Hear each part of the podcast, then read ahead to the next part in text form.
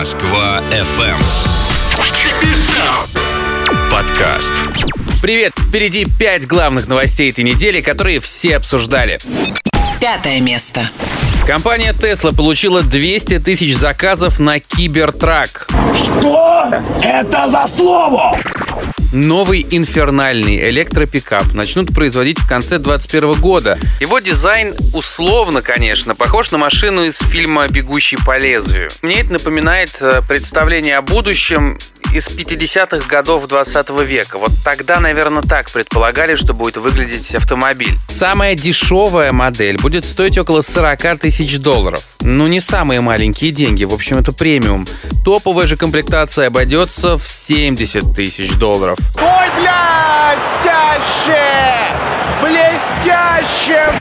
Илон Маск пообещал, что новый электропикап будет пуленепробиваемым. Ну, естественно, чтобы выжить в постапокалиптическом мире. Ну или на Северном Кавказе. Думаю, там машина будет очень популярна. Да-да-да-да-да, это Кавказ.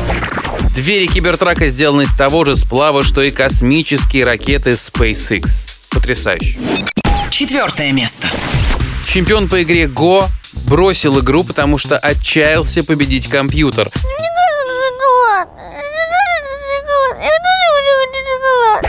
Профессионал из Южной Кореи Ли Сидоль объявил о завершении карьеры. По его словам, алгоритмы стали настолько совершенны, что одержать над ними верх не под силу никому. И даже если ты первый среди людей, есть сущность, которую невозможно одолеть. И вот сижу я на горе Фудзи и размышляю об этом. Читаю новую книгу Пелевина и думаю, каков хитрый лис этот южнокорейский геймер. Потому что раньше никого не парило никогда, что калькулятор считает быстрее самого быстро считающего в уме человека. Никого никогда не смущало, что в шахматах искусственный интеллект уже давно впереди планеты всей. Но Go — это другая, философская восточная игра, поэтому здесь, если ты не первый, то ты никто. Кстати, Лиси Доль единственный, кто победил искусственный интеллект хотя бы один раз. Речь идет о программе AlphaGo, которую написали в лаборатории Google DeepMind. В первый раз они сыграли в 2016 году, и тогда Лиси Доль проиграл со счетом 4 один, то есть один раз ему все-таки удалось победить. Вообще Go долго считалась слишком сложной для компьютеров, потому что она требует интуитивного мышления. Но сейчас уже и это искусственному интеллекту под силу. В общем, Лисе доли удачи, и нам тоже, потому что рано или поздно все-таки встанет вопрос, мы или компьютер. Третье место. Минтранс предложил делать три фотографии во время техосмотра. Постойте, пацаны. Так дела не делаются, пацаны. Вы чё? Ну, в общем, ведомство не избежало этого поголовного желания все фотографировать. Минтельхоз наверняка предложит фотографировать еду. Даже не буду фантазировать, что же захочет фотографировать Минздрав. Так вот, по поводу Минтранса. Если инициативу утвердят, то снимки машин мастерские будут обязаны делать со следующего года. Изображения должны передавать в специальную информационную систему. По приказу Минтранса фотографий должно быть три, как я уже сказал. Перед началом диагностики, во время, собственно, процесса и в конце финалочка, тоже без шуток. Замечательно. Поразительно. Гениально. Файлы с изображением должны содержать дату, время и координаты места. Также на них не должно быть фотошопа. Но это, конечно, вряд ли. Кто проверит, как. В общем, очередная профанация. Второе место. Открылась новая платная трасса М11 Москва-Санкт-Петербург. Здорово, великолепно. На самом деле ведь классная история. Название очень оригинальное у новой дороги – Нева. Теперь добраться на машине из одного города в другой можно за 5,5 часов. Для легковых машин цена поездки в будни составит 1820 рублей, с транспондером чуть дешевле.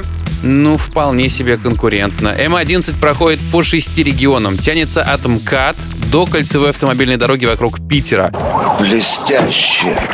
В зависимости от участка трасса имеет 4, 6, 8 и 10 полос. Максимальная разрешенная скорость 110 км в час почти везде, но весной ее обещают повысить до 130.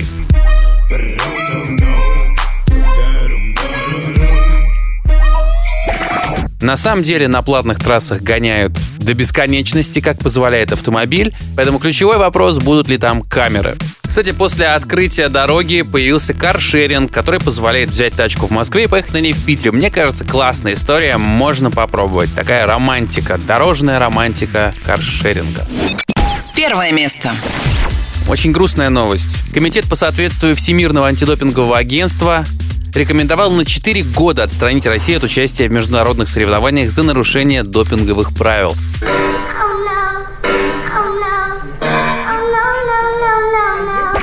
Окончательное решение исполком организации примет 9 декабря. Сборная страны может пропустить летнюю Олимпиаду 2020 года в Токио и куча других турниров. Мы их и пропустим как участники, и у себя не сможем организовывать. Спортсмены получат возможность выступать на играх только под нейтральным флагом. Я сейчас говорю про Олимпиаду. Ранее комитет ВАДА рекомендовал признать, что российское антидопинговое агентство не соответствует стандартам антидопингового кодекса. Нихуя не понял. Ну, очень интересно.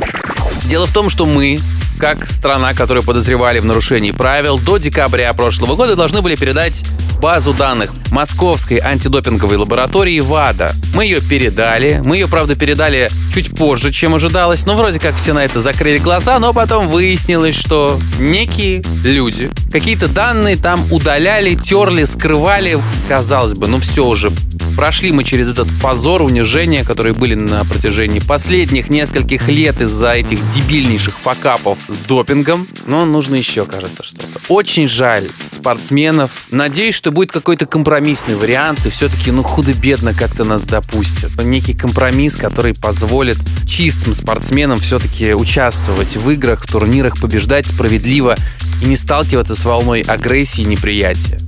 Удачи нам! Такой была эта неделя. Ставьте лайки, делитесь этой записью, пишите комментарии. Классных вам выходных, отличного настроения. Пока! Москва FM. Подкаст.